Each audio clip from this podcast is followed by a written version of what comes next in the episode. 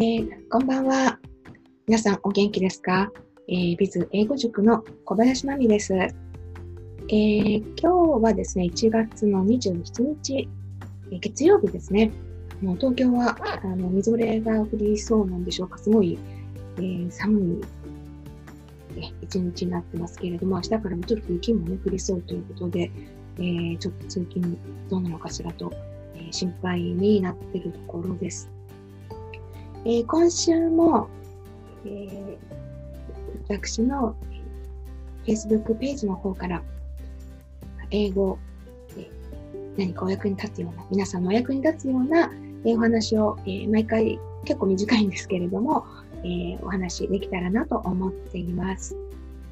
えー、今日はですね、えー、週末私、ちょっとだけあの、トランプ大統領の弾劾裁判っていうのを、まあ、聞いてて、っていうか、本当にちょっとなんですね。あの、あんまり興味ない。で、なんですけれども、まあ、その弾劾裁判を聞いてて、あ、これは、あやっぱりこういう話し方って分かりやすいなと思ったのがあるので、えー、そこを少しお話ししたいなと思います。まあ、弾劾裁判ですね、インピーチメントっていうのは、日本だとそこまで話題に、ね、なってないですよね。あの新型、ね、コロナウイルスの方が、まあ、私たちにとっても、ね、気になるところなんで、そっちのニュースの方がはるかに、えー、時間を割いて報道されていますが、やっぱりアメリカは、まあ、どこのメディアを見ても、まあ、すごいですね、こう、特集もあったりして、で、ポッドキャストとかそういうのでも、もうその弾劾裁判用の、あの、ポッドキャストみたいなのがあったりで、まあ、すごいやっぱ関心度合いが高いんだなというふうに思います。で、私、そんなに興味ないんで、あの、そのゆっくり読あのそれ聞聞聞きたいとか別に思わなかったんですけれども、あのニュースを聞いてる中でもうそれ出てきちゃうんで、まあ、少し今聞いてたんですよね。で、その中で出てきたのが、あの先週ちょうどお話しした中に、えーまあ、外国人の人と何かを話すときに、まあ、特にビジネスの中では、えー、最初に結論プラス3つの理由っていうのを、えー、用意しておくと、まあ、分かりやすいですよっていうお話をしたんですけれどもちょうどその弾劾裁判の中ですね、えーま、民主党の、ま、議員の方から、まあ、これこれこういう理由だから、まあ、彼はあの、ね、大統領を辞めさせるべきだみたいなそういう最初の方のあの冒頭陳述っていうんですかね、まあ、その一巻の中で出てきてたのがありまして、やっぱりそこで、あのまあ、3つの理由っていうので話してたんですよね。で、その時は、3、あファンダメンタルウェイズって言ってますね。3ファンダメンタルウェイズっていうことで、まあ、3つの基本的な方法っていうよりも、ここは、まあ、なんて言うんでしょうね。3つのやっぱり理由でっていう風な感じですかね。もう3つのこういうことをやってるからいけないんだみたいな、そういう話の流れだったので、えー、ね、3ファンダメルウェファンダメンタルウェイズっていうのを使ってたようなんですけれども、やっぱりここでも3つっていうのが、まあ、出てきたんですよね。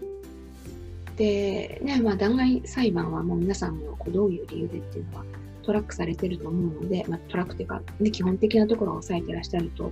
思うんですけど、まあ、その時、まあ、一応ね、言ってみると、こう、まあ、や今までやってきたことに対して、まあ、この、責任をちゃんと取ってないっていうようなこととか、それが一つ目のファーストリーズンだったんですけど、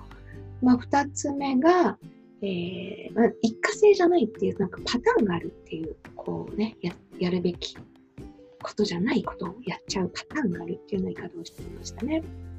で、最後はやっぱり、まあ、まあ、クライムだと、こういうね、今一連のいろいろね、やってきてることはクライムだみたいな、まあ、そんなような言い方で、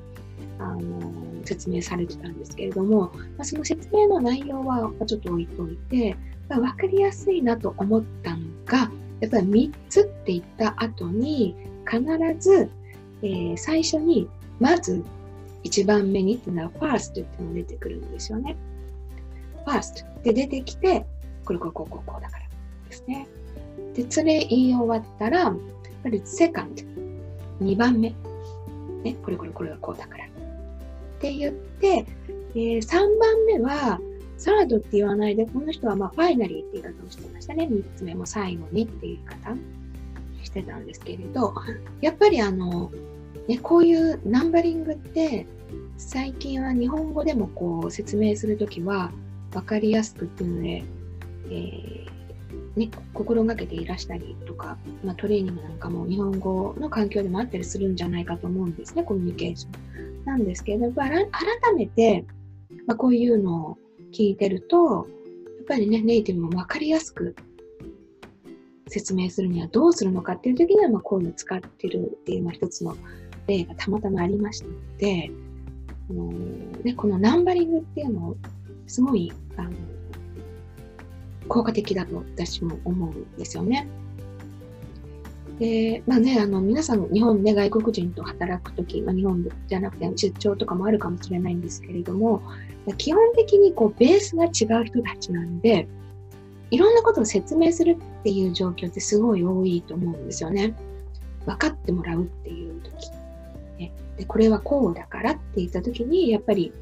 ね、理由としてとか、その、これ、このその特徴を言うとかいろいろあると思うんですけれども、その時に、まあ3つね、場合によってはもっとあるかもしれないんですけれども、このナンバリングですよね。ファースト、セカンド、サラド、ね。まあ、あと、ファイナリーとか。うん、そういうふうに、えー、まあちょっと過剰書きチックかもしれないんですけれども、説明するときにナンバリングっていうのを入れると、すごくわかりやすいと思います。あの、ね、自分が聞いてる時もすごくわかりやすいんですよね。やっぱり3つ理由がありますとか、3つの理由でこれはダメなんですとか、ね、言われた時に、やっぱりとりあえずノートにちょっと1とか書いちゃうんですよね。あの自分が、そう言われるとなんかちょっとノートしなきゃみたいに。いやあの今だったらこう、ね、タブレットですぐに入力っていう人もいるかもしれないんで、なんか1って打ちますよね。そういうふうにやっぱり相手にもすごくわかりやすいし、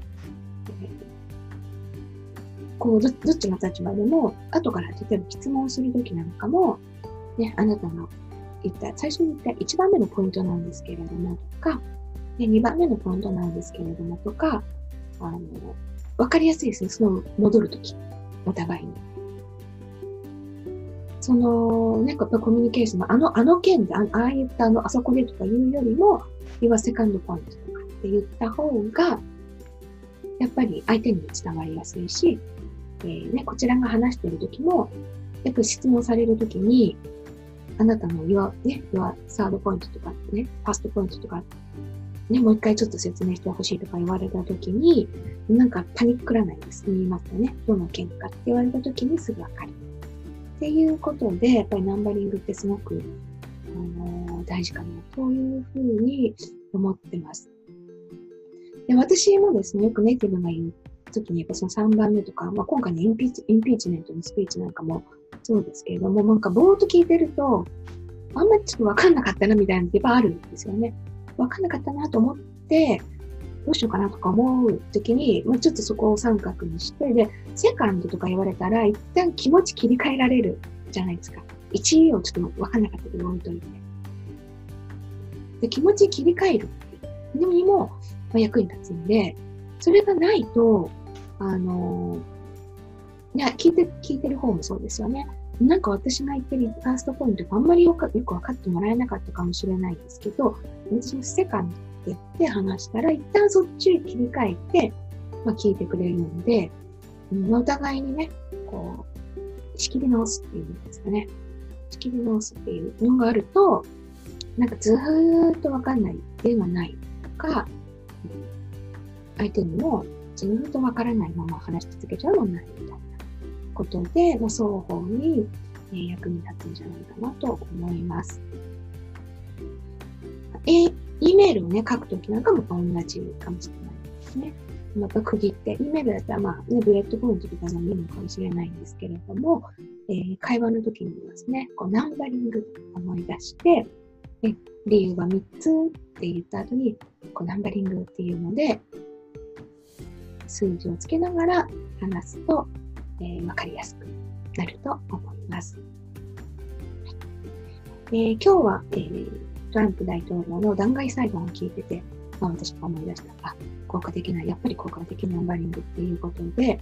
えー、会話をね、何か説明するときに、可能な限り番号をつけて説明をすると、よりわかりやすく、えー、なりますよというお話をさせていただきました。えー、今週もですね、えー、大体今6時から7時ぐらいの、えー、か、まあ、その前後に、えー、可能な限りこちらの、えー、Facebook ライブの方で、まあ、一言レッスンみたいになるかもしれないんですけれども、えーね、ちょっとアドバイスになるようなお話ができたらいいなと思っています。えー、よかったらまたご視聴いただけると嬉しいです。え、それから、え、コメントの方にですね、あの、なんか感想とか、えまあ、ご質問なんかですね、いただけると、また、後々の放送の方で、え、私がわかる限りでお話できたらなと思っています。はい。えー、それでは今日も最後までご視聴いただきましてありがとうございました。